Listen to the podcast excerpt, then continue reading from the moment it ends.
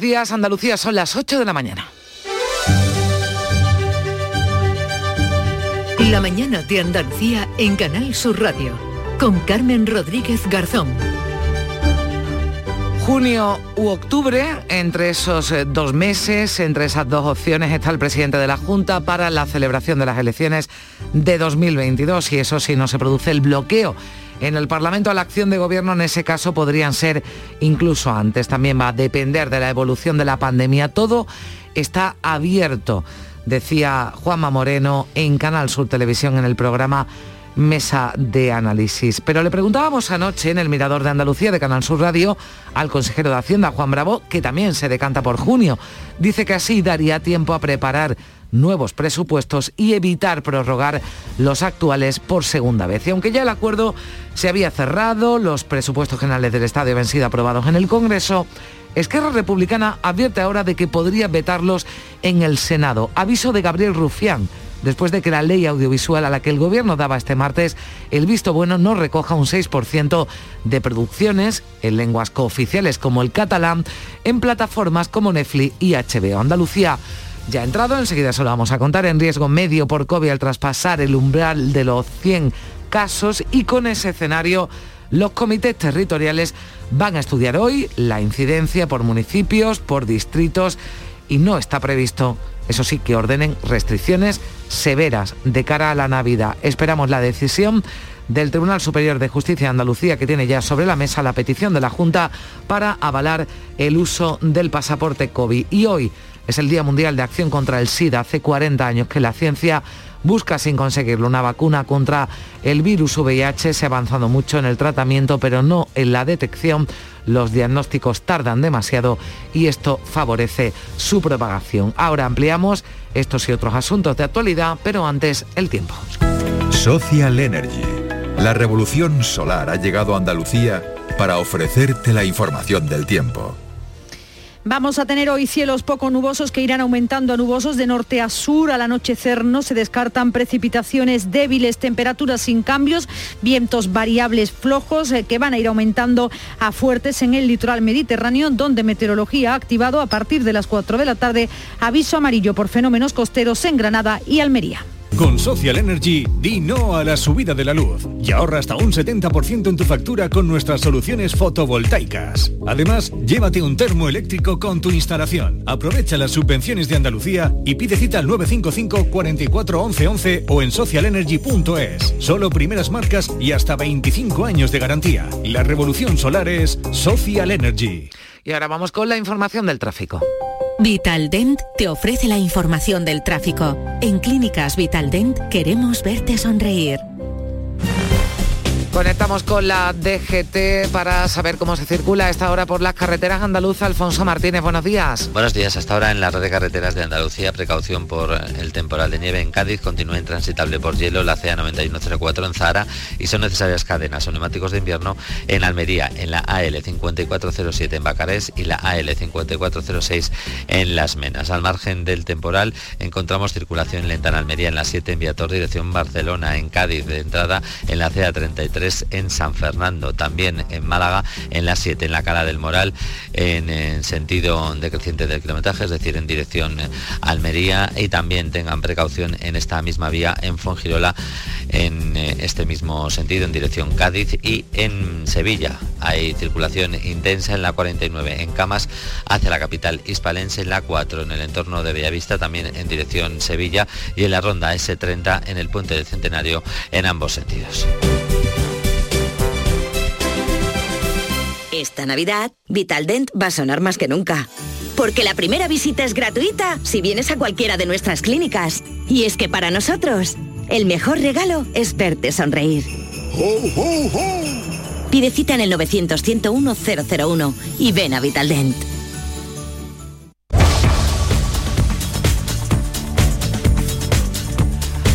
8 y 4 minutos de la mañana, como les venimos contando, las elecciones eh, andaluzas serán en junio o en octubre del año que viene. Son las dos fechas que baraja el presidente de la Junta, Juanma Moreno, a dos eh, posibilidades en las que se refería ayer martes en el programa Mesa de Análisis de Canal Sur Televisión. Beatriz Galeano. Ha justificado estas fechas porque con el parón de la actividad parlamentaria en agosto la legislatura ha dicho queda técnicamente agotada, así que contempla un pequeño adelanto sin llegar a descartar que pueda ser antes del verano. Octubre también un buen mes, octubre también un buen mes.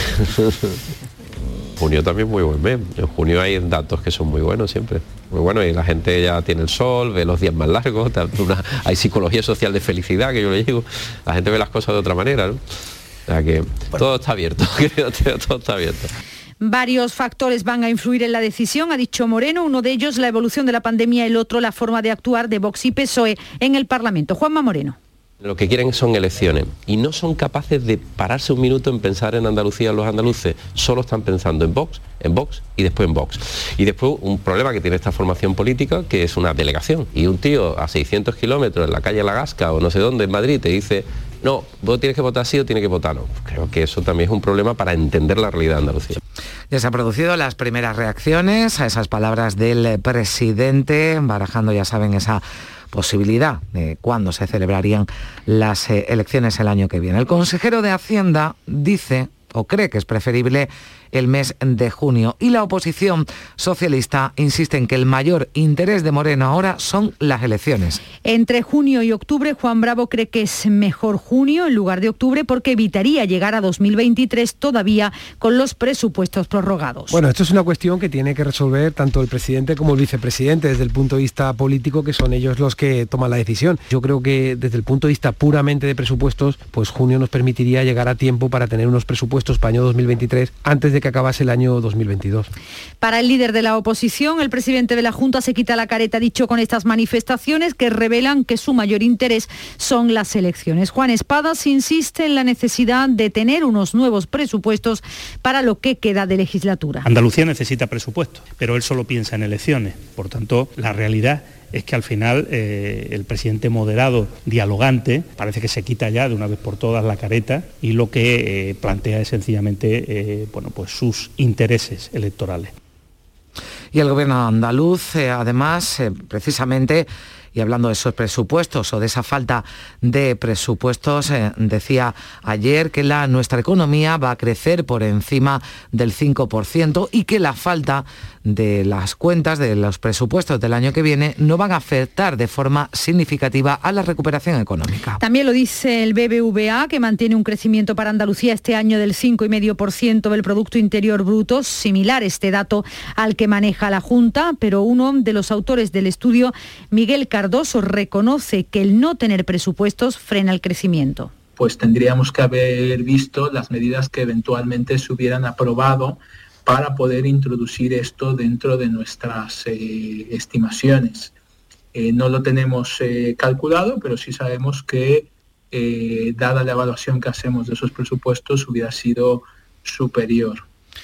Pues aquí en Andalucía no ha sido posible, no ha sido posible en este 2021, pero en la Comunidad de Madrid, Partido Popular y Vox sí que han llegado a un acuerdo sobre los presupuestos. Se votarán en la Cámara el día de la lotería, el 22 de diciembre, e incluirá las tres enmiendas hechas eh, por la formación de Santiago Abascal. A cambio, Vox se compromete a rechazar todas las enmiendas parciales o totales de la izquierda. Como punto más destacado, los dos partidos acuerdan pagar la guardería o el bachillerato de las familias que tengan una renta per cápita inferior a los 35.000 euros. La presidenta Díaz Ayuso dice que llegan en el momento más necesario. Son unos presupuestos pensados para todos y creo que es necesario en un momento en el que la clase media española se está arruinando, especialmente los más vulnerables.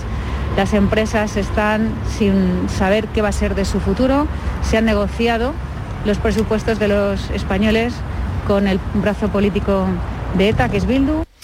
Precisamente hoy Isabel Díaz Ayuso, Pablo Casado van a coincidir en un acto en la presentación del libro, del libro de Mariano Rajoy, Política para Adultos, hace 40 días, y así lo destacan también hoy distintos medios de comunicación que el líder del Partido Popular y la presidenta de la Comunidad de Madrid no coinciden juntos. Y cuando el gobierno de Sánchez, eh, más de la crónica política, quería tener resueltos los presupuestos, pues ahora es que amenaza con tumbar las cuentas en el Senado. La razón, según Gabriel Rufián, es que el proyecto de ley audiovisual que ha aprobado el Consejo de Ministros no recoge las cuotas pactadas sobre emisiones en catalán, gallego y euskera en las plataformas internacionales como Netflix o HBO. Tocarle las narices a Esquerra Republicana con esto, de verdad que es un mal negocio.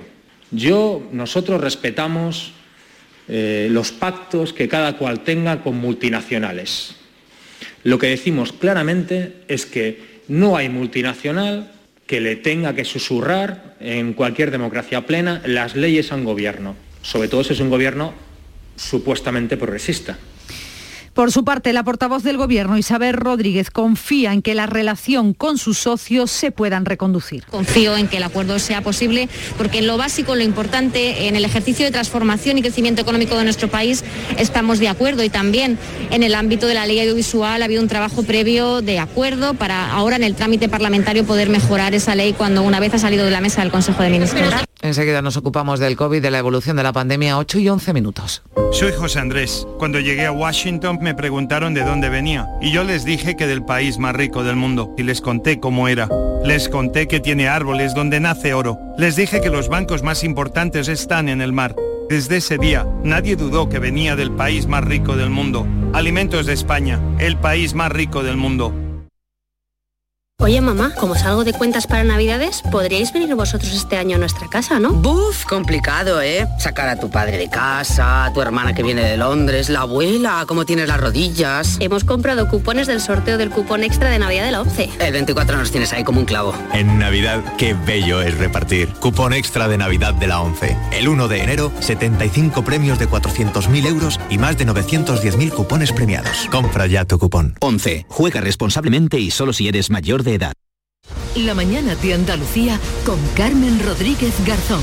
Canal Sur Radio. 8 y 12 minutos de la mañana, hoy se reúnen los comités provinciales para el seguimiento de la pandemia del coronavirus que van a decidir qué medidas tomar dependiendo del nivel de alerta de cada provincia o distrito sanitario. Con los datos ofrecidos este martes, 14 de los 34 distritos sanitarios ya están por encima de esa tasa de 100 casos por cada 100.000 habitantes, es decir, ya están en riesgo medio. Todas las capitales de provincia, menos Granada, superan ese nivel. Desde el Gobierno, el portavoz aseguraba ayer que no se espera que se tome ninguna medida extraordinaria. Elías Bendodo confía en que con la vacunación se mantenga la normalidad en las fiestas navideñas y pide al Gobierno central que adelante la llegada de vacunas para extender la tercera dosis también para inmunizar a los niños. Si fuera necesario, se volvería a abrir los vacunódromos. Que estamos dispuestos a reabrir los vacunódromos otra vez para volver a poner una dosis, en esta ocasión la tercera, a toda la población y empezar a vacunar también a los más pequeños entre 5 y 11 años. En Andalucía ya hemos superado los 14 millones de dosis de la vacuna contra el COVID administradas. Por tanto, volveremos a hacer lo que tengamos que hacer se acerca la Navidad y empiezan los consejos. El Ministerio recomienda que limitemos el número de asistentes a encuentros familiares o sociales. Por su parte, los empresarios ya están preocupados, sobre todo en el sector del turismo, por el incremento de casos en Andalucía, también por las posibles restricciones que se podrían aplicar en los próximos días. Lo expresaba el presidente de la Confederación de Empresarios de Andalucía, Javier González de Lara.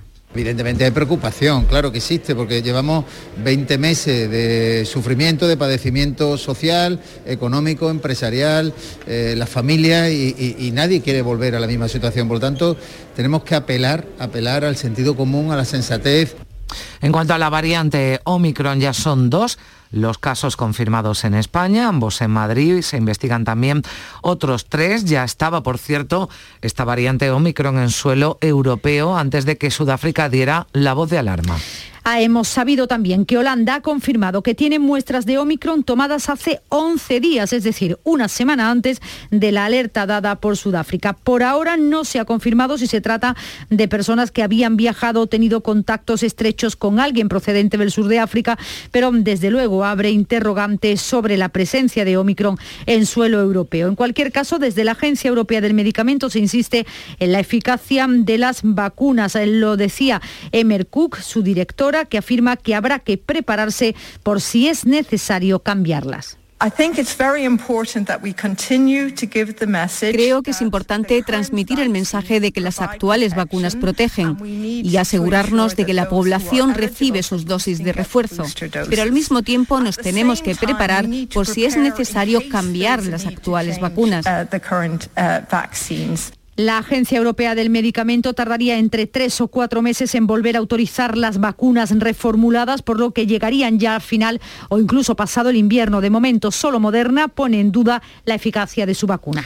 Y más cosas que les eh, contamos aquí en la mañana de Andalucía de Canal Sur Radio, 8 y cuarto, diciembre comienza con una bajada de la luz, así que el precio medio de la electricidad en el mercado mayorista se va a reducir hoy casi un 10% con respecto al marcado ayer. A pesar de esa reducción, la luz alcanzará su tercer máximo registro histórico con 247 euros el megavatio hora. El precio más alto se ha registrado entre la medianoche y la una de la madrugada, franja horaria en la que se han superado los 289 euros. El gobierno, mientras tanto, asegura que se está cumpliendo el compromiso del presidente de que este año pagaríamos de promedio por la luz lo mismo que en 2018, lo dice la portavoz Isabel Rodríguez. Y este compromiso es un compromiso que ya se está cumpliendo gracias al esfuerzo en rebaja fiscal de un 60% y a la reducción de los cargos sobre el recibo de un 96%, medidas que, como saben ustedes, hoy están en vigor. En Tabernas, en Almería, se coloca hoy la primera piedra de las dos primeras plantas fotovoltaicas que construye Naturgy en Andalucía. Va a crear más de 700 empleos en esta provincia. María Jesús Recio. Se llamarán Tabernas 1 y Tabernas 2, primera apuesta en Andalucía de esta empresa por la transición energética limpia y sostenible frente al cambio climático. Cada una de ellas tiene una potencia de 50 megavatios y una inversión que supera los 52 millones de euros. Crearán esos 700 empleos en cada una de sus fases de construcción y también habrá empleo subcontratado todo de la provincia, según explica Jesús Varela, el responsable de desarrollo de proyectos renovables de Energía Andalucía.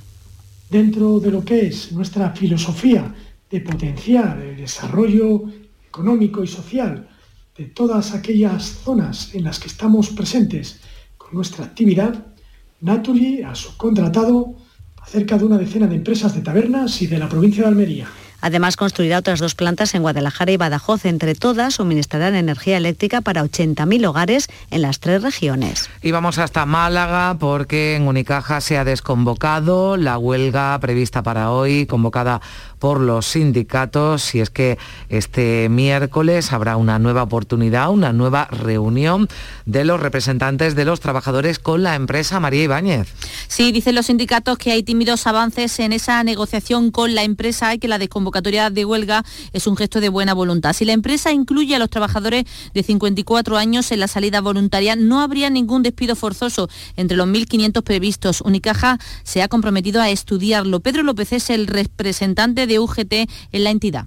Que el tema de 54 años, que estaba descartado, que se iba a hacer un estudio por parte de recursos humanos, que ya no lo descartaban, y sobre el tema de la movilización lo han aceptado. Entonces, como acto de buena fe, pues nosotros hemos desconvocado la, la huelga para los sindicatos la clave está en las condiciones que planteen en la reunión de este miércoles. Eso sí, hay huelgas previstas para mañana y también para el viernes. Pues veremos en qué queda la reunión, si se mantienen también esos eh, paros de los días 2 y 3 de diciembre, mañana jueves y el próximo viernes. Y desde hoy en Cádiz, parada biológica de la flota de cerco del Golfo de Cádiz. Salud, Botaro. Parada técnica de la flota desde hoy hasta el 1 de febrero de 2022 que servirá para la regeneración de especies como el boquerón la sardina, el jurel y la caballa, aunque muchos barcos llevan ya semanas sin faenar por las condiciones del tiempo y para no agotar la cuota sin nada, sobre todo la del boquerón y poder alargar así la campaña hasta principios de verano. Y a esto hay que sumar la situación creada en el caladero de Marruecos. Unos cinco barcos al menos, con base en Barbate, han anunciado que volverán a solicitar licencias para faenar en el caladero del país vecino. Y vamos ya con la crónica de sucesos porque la Guardia Civil de Jaén ha detenido a un joven de 23 años que está acusado de matar a otro mientras cogían aceitunas en una finca.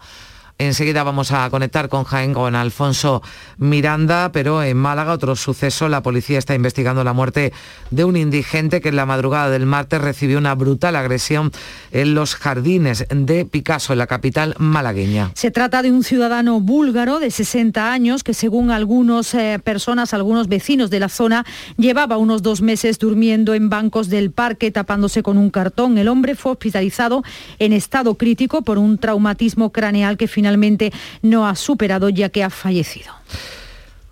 Pues eh, también la policía está investigando las causas del incendio de un local ocupado en Barcelona, capital, en el que han muerto una pareja y sus dos hijos, un bebé de un año y un niño de tres. Hay además cuatro heridos por inhalación de humo que han sido hospitalizados sin que se tema por su vida. La pareja, formada por un hombre pakistaní y una mujer rumana, llevaba dos años viviendo en condiciones precarias con sus dos hijos en el local siniestrado, una antigua oficina bancaria. Las cuatro víctimas estaban inconscientes cuando fueron lo explica el jefe del servicio de bomberos, Ángel López. Hemos eh, evacuado enseguida.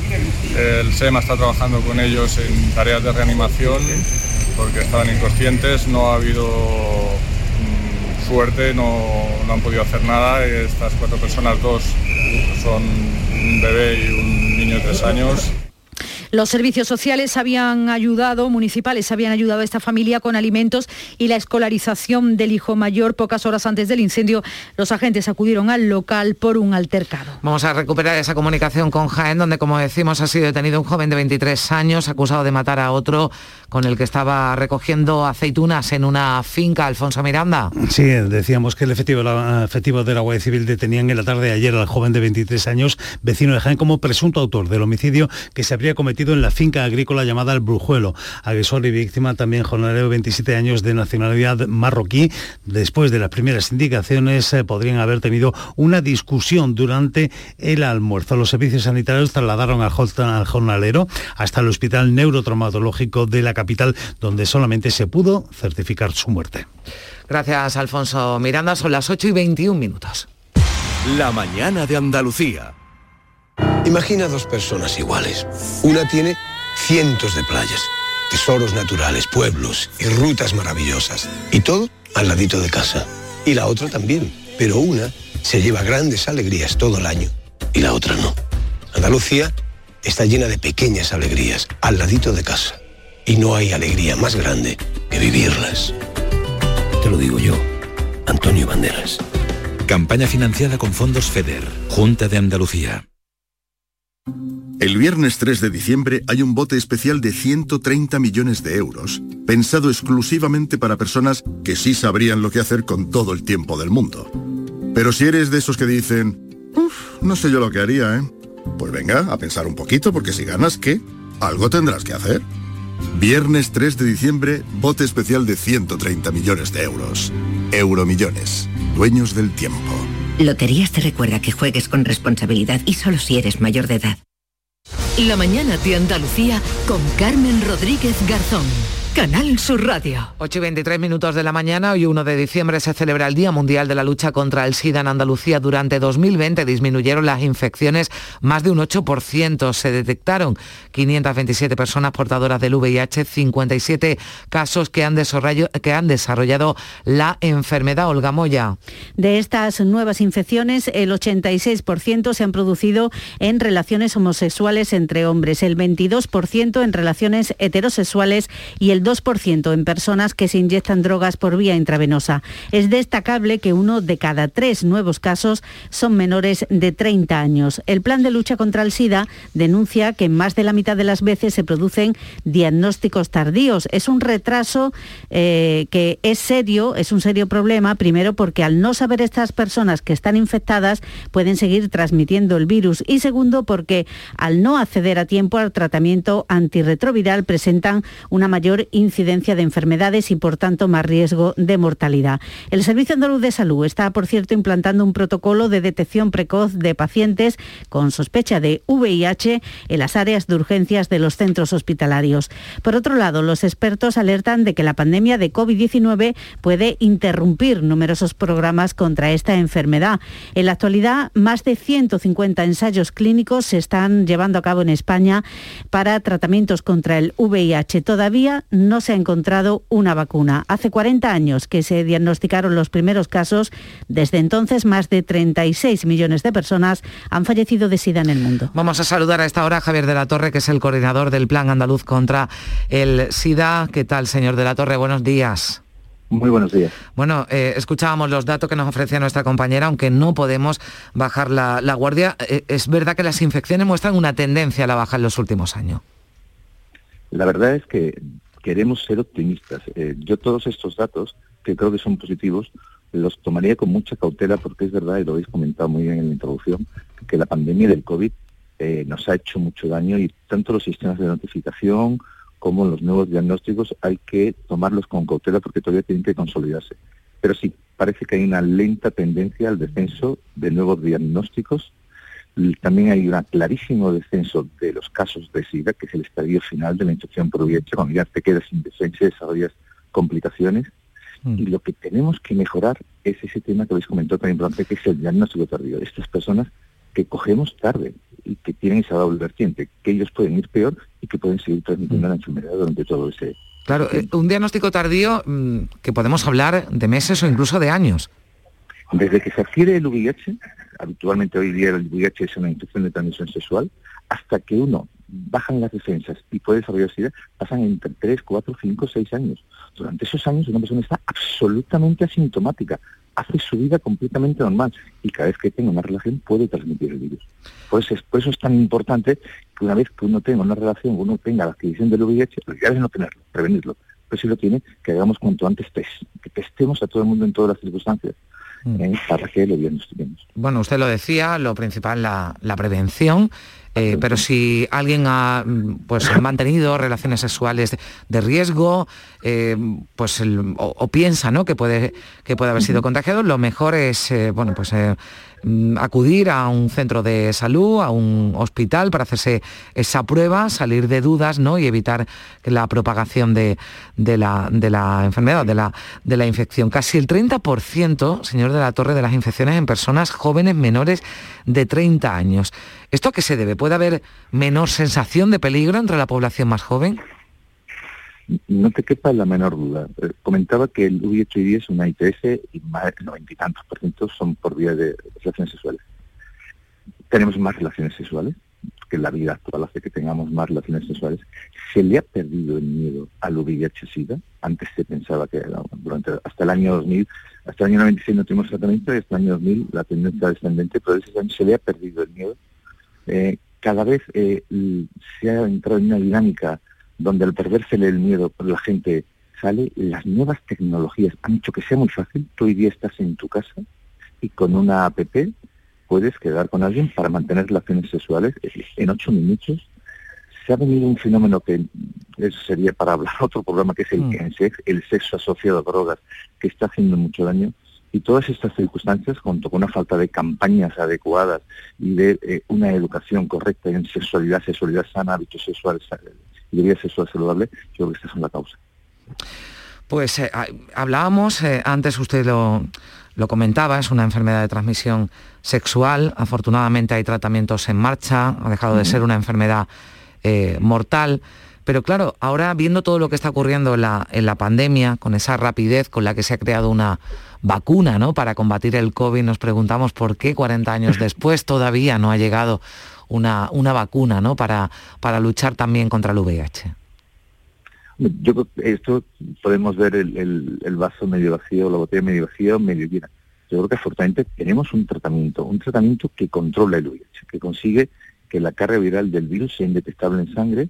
Lo que pasa es que el virus del VIH es un virus, yo digo que es un virus muy canalla, porque se esconde en algunas partes del cuerpo y no llega el tratamiento. Y porque muta como varios millones de veces más que el SARS-CoV-2, que el virus del COVID. Esa capacidad de mutación hace que tú haces una vacuna y cuando ya vas a probar la vacuna ya mutado el virus, ya no es útil. Tenemos que investigar estrategias con vacunas, con tratamiento, que bien lleguemos donde se nos esconde el virus, que es en algunas partes del cuerpo, o bien que saquemos el virus de ahí para que el tratamiento acabe con él. Mm. También quiero decir una cosa, toda la tecnología que se ha desarrollado durante años para intentar acabar con el VIH se ha aplicado para las vacunas del SARS-CoV-2 y a su vez la experiencia del SARS-CoV-2 nos va a ayudar para futuras vacunas con el VIH. Mm. Eh, una última pregunta y le, ruego brevedad porque nos quedamos ya sin tiempo con la pandemia. ¿Se han descuidado planes de atención a personas con VIH? Lo digo porque esta tarde parece que hay una manifestación en Sevilla porque se ha cerrado el único centro de Andalucía de enfermedades de transmisión sexual. Bueno, la verdad es que no se ha cerrado el centro. El centro sigue funcionando el centro lo que pasa es que ha habido algunos profesionales que han cambiado de, sitio y desde la consejería lo que se ha hecho es un plan global e integral de abordaje de las infecciones de transmisión sexual que se está focalizando ahora mismo en los centros de salud con circuitos reglados y ágiles para que los enfermos además puedan verse cuando se necesiten en los hospitales. O sea que el centro no se ha cerrado. No se ha descuidado la campaña, lo que se están cambiando es la estrategia y adaptándolo para que cada vez el abordaje de las infecciones de transmisión sexual sea menos estigmatizante y con más equidad y más eficaz. Pues eh, lo dejamos aquí porque nos quedamos sin tiempo. Gracias Javier de la Torre, coordinador del Plan Andaluz contra el SIDA. En la mañana de Andalucía de Canal Sur Radio. Las noticias de Sevilla. Con Pilar González. Hola, buenos días. Hay dos kilómetros de retención en la subida al centenario en ambos sentidos, dos en la A49 en sentido Huelva, a la altura de Huevar, por una obra, y un kilómetro y medio en la entrada a Sevilla por el puente del patrocinio. El tráfico es intenso en la entrada a la ciudad por el Alamillo, Avenida Juan Pablo II y Puente de las Delicias, también por la Avenida de la Paz, por Kansas City, Avenida de Andalucía, sentido Tamarguillo, en la Ronda Urbana Norte, sentido Alamillo, en la Avenida María Luisa, sentido María marineros voluntarios e intenso también en Palmeras, sentido Bueno Monreal. En cuanto al tiempo, hoy tenemos nubes bajas matinales, el viento variable flojo, aumentando por la tarde. Las mínimas bajan y las máximas suben en la Sierra Norte. Está previsto alcanzar 17 grados en Écija y 16 en Lebrija, Morón y Sevilla. A esta hora 6 grados en la capital.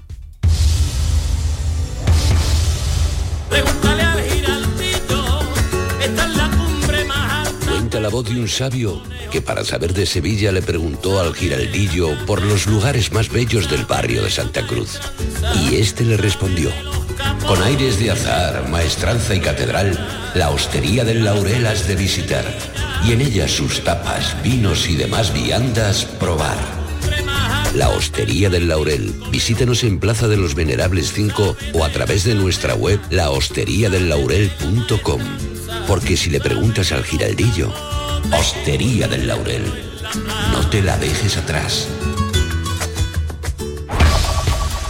Sevilla llega a la reunión del Comité Territorial de hoy en una situación de riesgo medio, suma 213 nuevos contagios y una incidencia de 102 casos por 100.000 habitantes en la provincia. En la capital, peor, 129.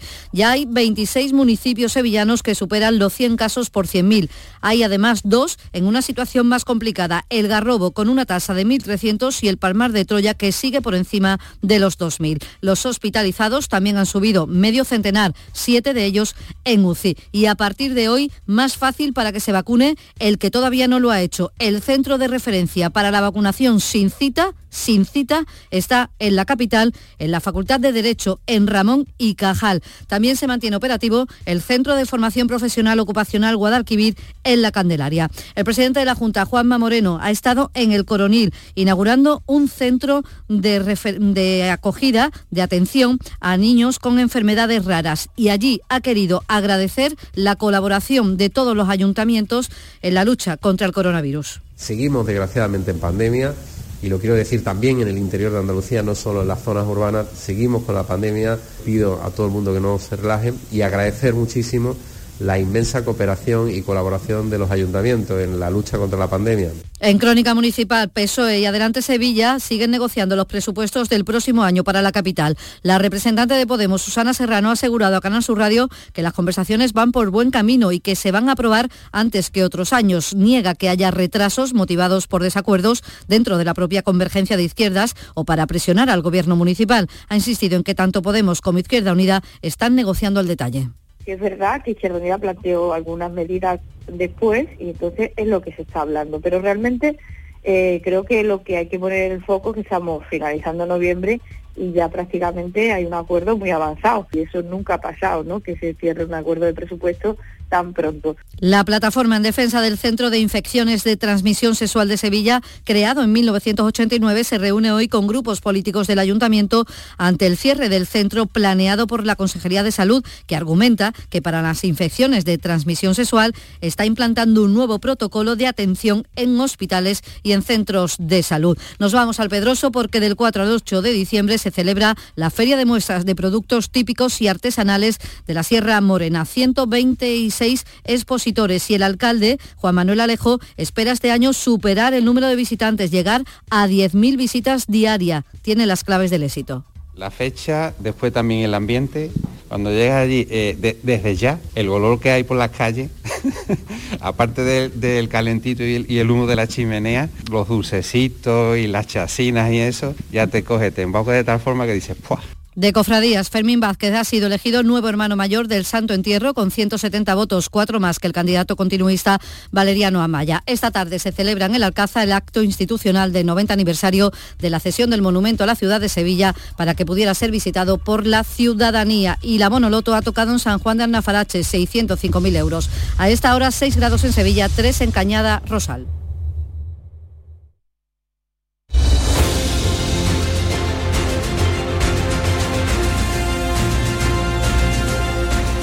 8 y 35 minutos de la mañana, seguimos aquí en la mañana de Andalucía, en Canal Sur Radio, enseguida comenzamos nuestra tertulia, hoy nos van a acompañar Juan Manuel Márquez, Alberto García Reyes y África Mateo, a los que vamos a saludar enseguida.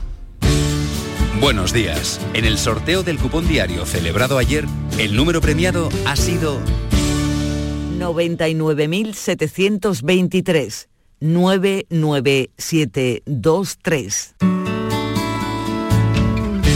Asimismo, el número de serie correspondiente a la paga, premiado con 3.000 euros al mes durante 25 años, ha sido 41041. Hoy, como cada día, hay un vendedor muy cerca de ti repartiendo ilusión. Disfruta del día y recuerda, con los sorteos de la 11, la ilusión se cumple. Avanzamos hacia un futuro mejor, lleno de vida Recuerdos compartidos. Experiencias únicas. En compañía. Atrapando momentos. Disfrutando. Construyendo sueños. Cuidándonos. Siempre con respeto. Practica los buenos tratos por una vida libre de violencias machistas. Delegación del Gobierno contra la Violencia de Género. Ministerio de Igualdad. Gobierno de España. Buenos días. En los tres sorteos del triplex de la 11 de ayer, los números premiados han sido 598 598 547 547 y 992 992. No olvides que comprando Lotería de la 11 colaboras con una gran labor social. Pídele el triplex de la 11 a tu vendedor, también en puntos de venta autorizados o en juegos11.es. En la 11 nos mueve tu ilusión. Que tengas un gran día. Los romeros de Alanís. Jamones y paletas ibéricas de bellota. Los mejores embutidos de la Sierra Morena de Sevilla, de Alanís. Venta online. Entra ahora en shop.losromerosdealanís.com y en 48 horas tendrás tu pedido en casa.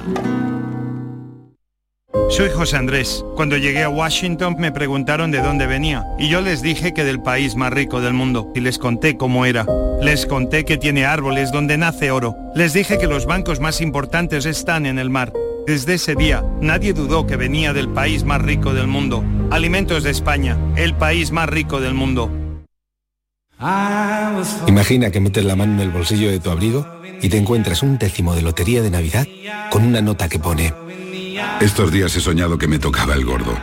Y en ese sueño siempre lo celebraba contigo. Feliz Navidad. Ahora imagina que en vez de recibirlo, eres tú quien lo envía. 22 de diciembre, sorteo de Navidad. Compartimos la suerte con quien compartimos la vida. Loterías te recuerda que juegues con responsabilidad y solo si eres mayor de edad. En Canal Sur Radio, por tu salud, responde siempre a tus dudas. Hoy dedicamos el programa a las vacunas frente al COVID. Pronto se empezará a llamar a los menores de 60 años y la vacuna para los niños no va a tardar. Hablamos de todo esto con la presencia del director del plan de vacunación y especialistas que responden tus dudas y preguntas en directo. Envíanos tus consultas desde ya en una nota de voz al 616-135-135. Por tu salud, desde las 6 de la tarde con Enrique Jesús Moreno. Súmate a Canal Sur Radio, la radio de Andalucía.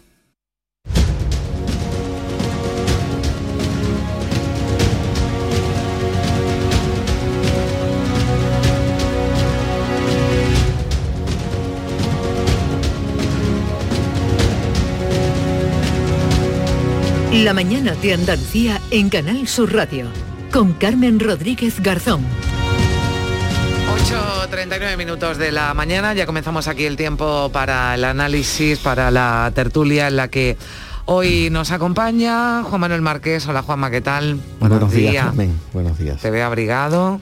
Es que hace mucho bufanda, frío. Te has quejado cuando hemos abierto un poquito la ventana del estudio Hombre, para ha ventilar. entrado Finlandia, Noruega y Suecia por la ventana anti-COVID esta que tenéis aquí, que, sé que es anti-COVID pero es gripe segura, ¿sabes?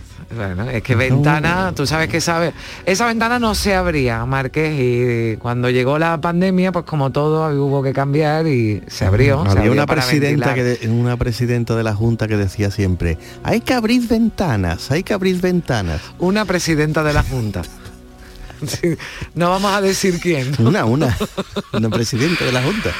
Bueno, vamos a saludar también a África Mateo en Almería. Hola África, ¿qué tal? Buenos días, Carmen, Buenos ¿qué tal estáis? Menos frío en Almería, nos contaba nuestra compañera María Jesús hoy cuando estábamos aquí dando entre un grado de Granada, tres grados en Jaén, cuatro en Sevilla, que teníais 13 grados.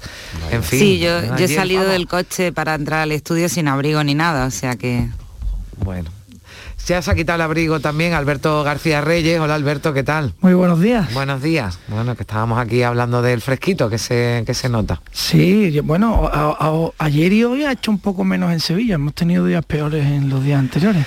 Bueno, pues esto es lo que tiene el invierno, aunque casi ya no vamos a hablar de Navidad, digo, hablando en la crónica política de Navidad ni de primavera. Ya octubre o junio, Juanma, tú estuviste ayer en la entrevista en el programa Mesa de Análisis de Teodoro Gross en Canal Sur Televisión con el presidente de la Junta, Mm. que por primera vez, por primera vez, mm, al menos eh, daba una fecha, ponía fecha, habló de febrero eh, en un momento como fecha límite por si había un bloqueo parlamentario, pero de elecciones, que yo ahora mismo recuerde decir Sí. junio u, eh, u octubre, es la primera vez que lo, que Sí, lo hace. sí, es verdad. Él, él dijo eh, al principio, dijo que textualmente, porque cogí Mm. las notas para traerte a ti esta mañana, las tengo aquí delante. dijo, técnicamente la legislatura se acaba en verano. Entonces después fue sometido a un tercer grado por parte de Teodoro León Gross y le sacó efectivamente, dijo, o junio u octubre. Eh, cuando todo parecía, todo indicaba que él le gustaba junio, pues ya intentó despistar un poco con octubre. Y yo me quedo posiblemente con mayo. ¿eh? Yo creo que va a ser mayo, pero al presidente se le notó, se le notó que bueno, que ya tiene más o menos la fecha. Yo creo que es pasada la primavera o en la Ah. primavera, cuando los andaluces y todo el mundo están más felices Los días más largos, los días más largos, psicología social de la, la felicidad. felicidad. que es algo que él siempre siempre comenta, porque entre otras cosas el Centra pregunta por la felicidad de los andaluces, yo creo que va a ser esa fecha. Y hay algo que es cierto, mm, técnicamente la legislatura se acaba en verano, porque en julio y en agosto no se pueden celebrar elecciones en Andalucía, se hizo una reforma en 1996 que seguramente tendrá firma de alguien, porque no entiendo muy bien quién introdujo e- esa reforma. Es de los de la legislatura de la pinza, algo, algo estarían pensando en aquel tiempo. Entonces, si en julio y agosto no puede haber elecciones y septiembre ya mm, tendría que eh, desconvocar, eh, eh, disolver el Parlamento, pues efectivamente tenemos elecciones en el mes de junio, que por otra parte, Carmen, si es en junio, eh, es un adelanto técnico, tampoco podemos hablar de un adelanto electoral ni un recorte de, de la Mm. legislatura. No- eso, ya perdona, en eso sí, eso si no se bloquea el Parlamento. Eso sí Claro. no se bloquea Sí, el Parlamento. O también depende de la evolución de la pandemia. Introdujo Sí. algún factor, Sí. ¿no? Que puede cambiar todo, porque la verdad es que además, como todo es tan volátil, ¿no? Yo creo que tampoco se va a atrever a mm, diciembre, el 30 de noviembre, que fue ayer la entrevista, a decir una, una Claro. fecha exacta. Pero Alberto, en tu periódico, en ABC, Ignacio Camacho nos dice una columna. Sí. de opinión. Apunten una fecha que él no dio en referencia Eh, a la entrevista. Es que Ignacio Camacho estuvo también en la entrevista. Sí, 29 de mayo. Claro, hombre. Bueno, no dio Ha 29 hecho de mayo, tres días antes. Yo de estoy, de yo junio. estoy más con, con Ignacio con Ignacio también. Yo creo que va a ser un final de bueno, mayo. 29 pero- de mayo, prácticamente junio ya. Sí. Vamos, eso es junio. Eso, Eso es junio que ya, Estamos hablando tampoco. eh, yo creo que el presidente se debate entre, entre su necesidad y su deseo, ¿no? Eh, yo creo que él deseaba no adelantar las elecciones. Eh, por todos los, eh, los estudios demoscópicos que manejan eh, y trataba de dilatar, de dilatar el proceso lo máximo posible hasta no tener incluso que, que adelantarla. Una vez que se ha producido el, el asunto que ya hemos comentado varias veces con Vox y la no aprobación de los presupuestos, en la que tampoco ha participado el PSOE, ya no tiene más remedio. ¿no? Y ahora pues estará jugando, creo yo también, con los informes demoscópicos que le estén ofreciendo, decía muy bien Juan Malo del estado de felicidad de los andaluces, Mm, eh, sí. para encontrar el momento en el que haya más alegría a la hora sobre todo de votarle a él, claro. Eh, Claro, tío. eso es el evangelio de esto. Hombre, la- la- claro, la alegría, bueno, además lo dijo ayer, ¿no? Que él salía a ganar y a ganar y a conseguir la mayoría mucho más amplia de la que consiguió, ¿no? Que no, además no ganó esas elecciones la- del Claro. 2 de diciembre de la que mañana Y teniendo, además se cumplen tres teniendo años. en sí. cuenta todo eso, yo también creo que mayo, junio es el momento, sí. A ver, África. Ya veis que estoy muy calladita, eh, que no es algo habitual en mí. Bueno, eh, chapó por Canal Sur y por Teodoro León Gros porque la entrevista estuvo muy bien y lo llevó donde quiso, pero la realidad es que mm, si lo analizamos fríamente, ¿quién en la calle está hablando de cuándo van a ser las elecciones andaluzas? A veces los periodistas yo creo que nos perdemos un poco en nuestro ego y en nuestras necesidades informativas a la hora de, de- de informar a los ciudadanos. Porque, mm, por ejemplo, aquí en Almería, claro, a vosotros no ha pasado porque ya estáis viendo luces navideñas. Yo estuve el fin de semana pasado en Málaga y la calle Lario está estupenda, pero es que seguimos sin luces en Almería, ya que hay una polémica con eso. Hasta el día 10, ¿no? espectacular. Además, de momento, ¿no? Al menos hasta el día 10. O sea, se, se supone que lo van a intentar adelantar al 7, pero eh, os garantizo Vamos, que, que, la, en que la Almería, población... que en Almería desayunando hoy se está hablando más de... Hay que ver que llega el puente sin eh, alumbrar navideño que eh, Juanma Moreno ha dicho que junio u octubre. África, África, pues ole, ole por Almería, porque la- las luces de Navidad de toda la vida de Dios se ponen en el puente de la Inmaculada. ¿Verdad que sí? Yo pongo árbol, también mi árbol de Navidad el en esa árbol, fecha. el Belén, ¿no? Hombre, Donde se por ponen favor, los adornos navideños, ¿no? Se ponen en el puente. Efectivamente, yo Belén no pongo en mi casa, pero el árbol de Navidad sí que lo pongo en el puente también, así que bueno, me voy a adelantar este año hasta el ayuntamiento, muy bien. o sea. Bueno, y eh, nada, sí, pero bueno, entrando un poco, la verdad que mm, lo que decía Alberto de, de que no hay presupuesto y que pues, esto ya le fuerza, no estoy para nada de acuerdo porque fijaros, por ejemplo, eh, Díaz Ayuso en Madrid ha estado dos años prorrogando presupuesto y no ha tenido ningún problema para continuar. De hecho, no convocó elecciones porque no pudiese aprobar presupuestos nuevos, sino por todo lo que sucedió y desencarriló el tema de la moción de, de Murcia. A partir de ahí, junio, octubre, bueno, lo van a ir midiendo con encuestas, tampoco nos equivoquemos, pero también pienso, soy más de la opción de que va a ser más cerca de del primer semestre de año que del segundo. No son circunstancias parecidas, creo, ¿eh? Lo de Isabel Díaz Ayuso Madrid era dos años de presupuesto, no era el último año de- de- del mandato. Eh, Estamos en el último año del mandato. lo- el- en este Mm. caso, las elecciones se adelantarían unos meses con respecto a cuando tendrían que haberse celebrado. Además, ayer, ayer por la noche estuvo aquí Juan Bravo, el consejero de Hacienda, y en el Mirador de Andalucía, Natalia Barnés le preguntaba también por la fecha bueno, pues la que le gustaba mejor, ¿no? Al, al cual le gustaba más al consejero de Hacienda. Claro, decía que junio. ¿Por qué? Por los presupuestos, porque si hay elecciones en junio, puede haber tiempo de preparar, de elaborar unos presupuestos para 2023 y no prorrogar ya los actuales, se van a prorrogar para 2022 si las elecciones se celebraran en octubre, no habría tiempo y estaríamos dos años con, pre- con No, presupuestos el pobre, ¿no? el pobre para lograr otra vez ju- juntar los 500 folios de ahí de, de Mira, vamos, octubre vamos a solo, escuchar lo que, decía, lo que decía Juan Bravo anoche aquí en Canal Sur Radio. Bueno, esto es una cuestión que tiene que resolver tanto el presidente como el vicepresidente desde el punto de vista político, que son ellos los que toman la decisión. Yo creo que desde el punto de vista puramente de presupuestos, pues junio nos permitiría llegar a tiempo para tener unos presupuestos para año 2023 antes de que acabase el año 2022. Pues sí, vamos, el tra- trabajo tendrá hecho, pero claro, esto no vale de uno Sí, año para otro. eh, también, pero vamos, también podían ser las elecciones en febrero y aprobar en, eh, antes del verano el presupuesto de 2022 y después de 2023. Ah, Eso no. eh, el, el- el caso va a ser el. O sea, la- la- la- la- el kit de la cuestión es si Juanma Moreno se va a encontrar con un bloqueo en el Parlamento, que yo creo que no. Yo creo que le van a rechazar muchas leyes y muchos decretos, pero otros se lo van a aprobar. Por ejemplo, ayer se, en la comisión vio la fusión de empresas públicas en Trade Hmm. y contó con el visto bueno de la izquierda, se lo van a aprobar. Eh, el decreto de simplificación posiblemente se lo apruebe Vox.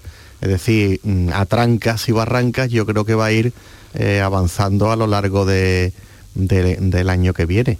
Yo es que no, termi- no lo termino que- de entender muy bien la Sí. estrategia del PSOE, porque eh, con un Claro. líder que en Sevilla sí que lo conocéis, pero que en el resto de Andalucía apenas lo Mm. conoce nadie, de hecho ayer vino a Almería a un pequeño acto de 40 personas, se hizo 800 kilómetros para venir a un pequeño acto de 40 personas, eh, deberían de, de apoyar y de intentar alargar al máximo la legislatura, porque es tiempo que gana Juan Espadas para para poder darse a conocer, porque al final hay un factor evidente que es que cuando tú llegas a coger una papeleta y no conoces a nadie de los que van ahí, eh, pues también influye, aunque las siglas tengan más peso. esa es una, elecciones esa es una autonómicas. clave muy importante. De hecho, de hecho, eh, mm, Juan Espada está dando algunos bandazos. Ahora, ha, vuel- ha vuelto a decir que podría aprobar el Ah. presupuesto si se produjeran algunos cambios, porque no lo tiene nada claro. A, a Pedro Sánchez no le gustaría el acuerdo y hasta el momento lo que se ha hecho es respetar lo que le gustaría al presidente del gobierno y del partido. Eso Pero que lo intuyes tú. Eso lo intuyes tú. Sí, bueno, no bueno, estoy de eso lo estoy diciendo yo. Claro. Me, me llamo Alberto García Reyes y No, digo pero lo que como yo creo. dice, no le interesa. No, pero lo estás afirmando. Es- es yo he mi dicho, nombre. yo creo. Es mi nombre el, el que Mm. está encima de la mesa. Eh, eh, eh, Lo estoy diciendo, además lo estoy diciendo y lo voy a repetir otra vez. A Mm. Pedro Sánchez no le gusta que haya pacto en Andalucía entre el PP y el PSOE. Y hasta ahora Juan Espada ha respetado el deseo Mm. de Pedro Sánchez. Esto lo podéis tomar como opinión Mm. o como información, como queráis. ¿Vale? Esta es mm, eh, yo lo de digo hasta duda aquí. e información, Hasta- Alberto. hasta aquí lo digo. Y ahora, eh, Juan Espadas tiene un problema con eso porque, como tú bien dices, no es conocido en Andalucía todavía y no va a tener, tie- tiene el partido además fragmentado en muchas provincias y no va a tener tiempo eh, mm, eh, de darse a conocer si hay un adelanto electoral. A él no le interesa, con lo cual su estrategia en el presupuesto es cuanto menos muy dubitativa. Él mismo está dudando, es él mismo el que está eh, poniendo esas dudas sobre la mesa cuando al día siguiente se desdice de lo que dijo el día anterior y ahora vuelve a ofrecer la posibilidad. Está un poco jugando ahí. Bueno, el otro día hizo unas declaraciones también un poquito extrañas, hablando del presupuesto general, los presupuestos generales del Estado, diciendo que estaba muy bien que se hubieran aprobado con el apoyo de Bildu y de RC, por cierto, eh, porque el presupuesto es un instrumento muy necesario para el desarrollo de un país. Y digo yo, porque el presupuesto general del Estado es muy necesario para el desarrollo de España y el de Andalucía no lo es para el desarrollo de Andalucía y usted lo ha bloqueado. No, no, lo que ha dicho eh, África sobre Almería y Juan Espada mm, tiene mucha importancia, mm, más importancia de la que el propio Juan Espada se cree, porque efectivamente en Sevilla lo conoce la gente y yo diría que en Sevilla capital, ¿eh? un poquito en la provincia y yo creo que prácticamente fuera de la provincia de Sevilla es que no le ponen cara, es un, un hombre de un escaso perfil. Yo creo incluso que ayer, eh, y esto es una ironía, porque lo tengo que decir, ironía, en la radio no... Sí, pues ¿eh? es mejor que las Yo creo antes. que cuando Sí, él sí. oyó a Juanma Moreno decir junio u octubre, él habrá dicho, me quedo en Sevilla de alcalde hasta Semana Santa por lo menos. Porque la verdad que la querencia que este hombre, este alcalde tiene por Sevilla, mm, yo la verdad me parece a mí que comienza a ser mm, un, un- un- un poco mistérica.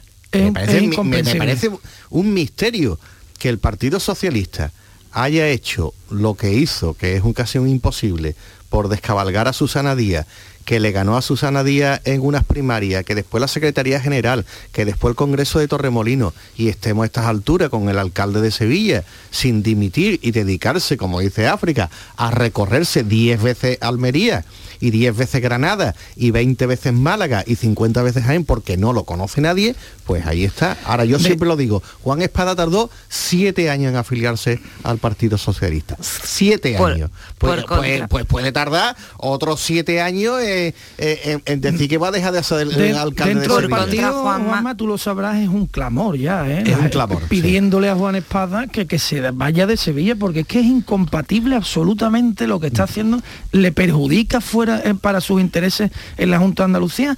Está perjudicando a Sevilla, donde ya cualquier bache se achaca a que Juan Espada Ah, está en Almería, aunque claro. el bache no sea porque esté Y en aunque Almería. no está en Almería, y aunque no y esté en aunque no Almería. esté en Almería, en Claro. fin, es una cosa que no la entiende nadie. No la y entiende por nadie. contra, No y por entiende nadie. contra en, Espera, sí. por contra en esta argumentación, os voy a decir también, por poner un elemento de debate encima de la mesa, que Alberto es información el presidente o el candidato que más ha recorrido Andalucía en la historia ha sido Javier Arena y nunca consiguió llegar a la Junta de Ganó unas Andalucía. elecciones. Ganó unas elecciones, África.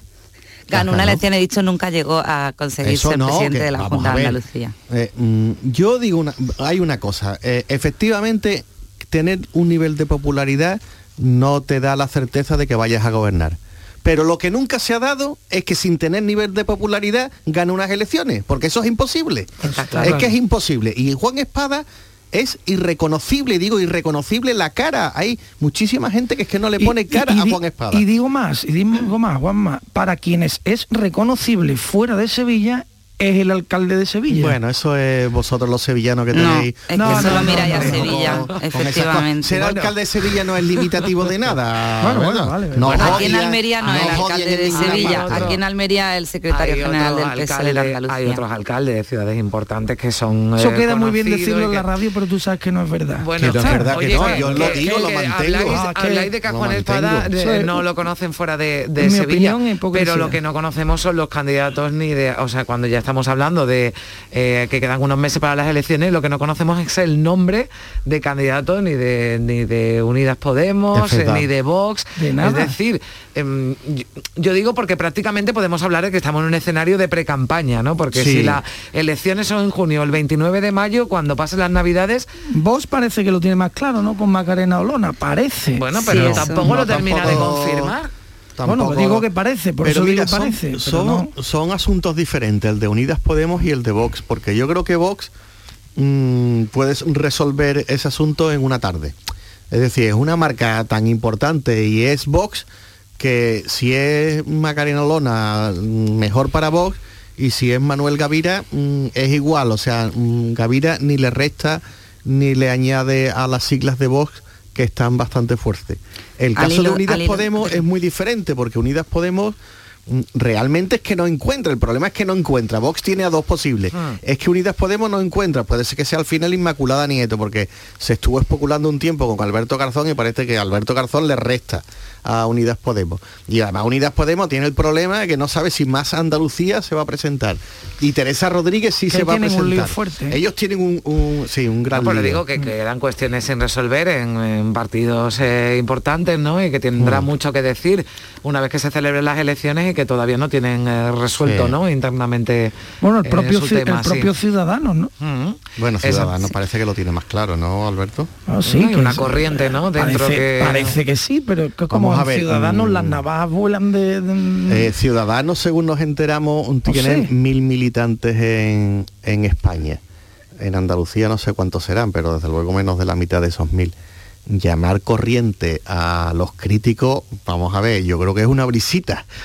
No es, no es que los oficialistas sean muchos, pero, pero- es decir, yo creo que sí, que va a ser Juan Marín en estos momentos, aunque está de capa caída Ah. desde, desde la filtración del audio, pero será Juan Marín porque ya lo que lo que lo, lo que sería ya eh, un absurdo por parte de Ciudadanos es cambiar de candidato en estos momentos, a no ser que fuera Inés Arrimada la candidata. A ver, África, que que a, a decir tú algo, ¿no? No, iba a decir otra cosa, pero Juanma eh, estaba ahí ya cayó, pero ya tú lo remataste con el artículo del Chester. no, El lo que iba a decir. el sofá. Sí.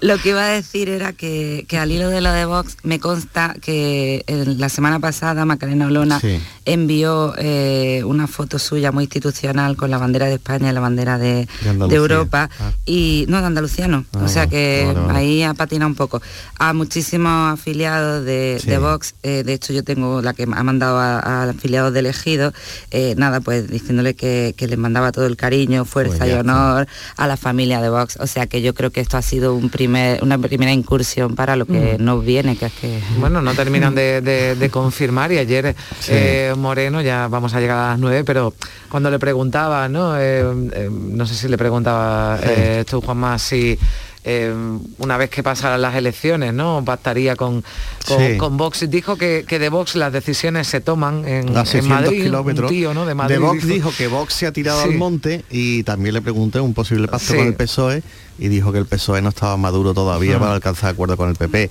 Él va por todas, por todas significa sacar una mayoría suficiente que yo estimo que son 50 escaños. Eh, lo que ocurre es que mm, Vox está muy fuerte. Se está dando una paradoja en los sondeos, es que el PP está subiendo y Vox también.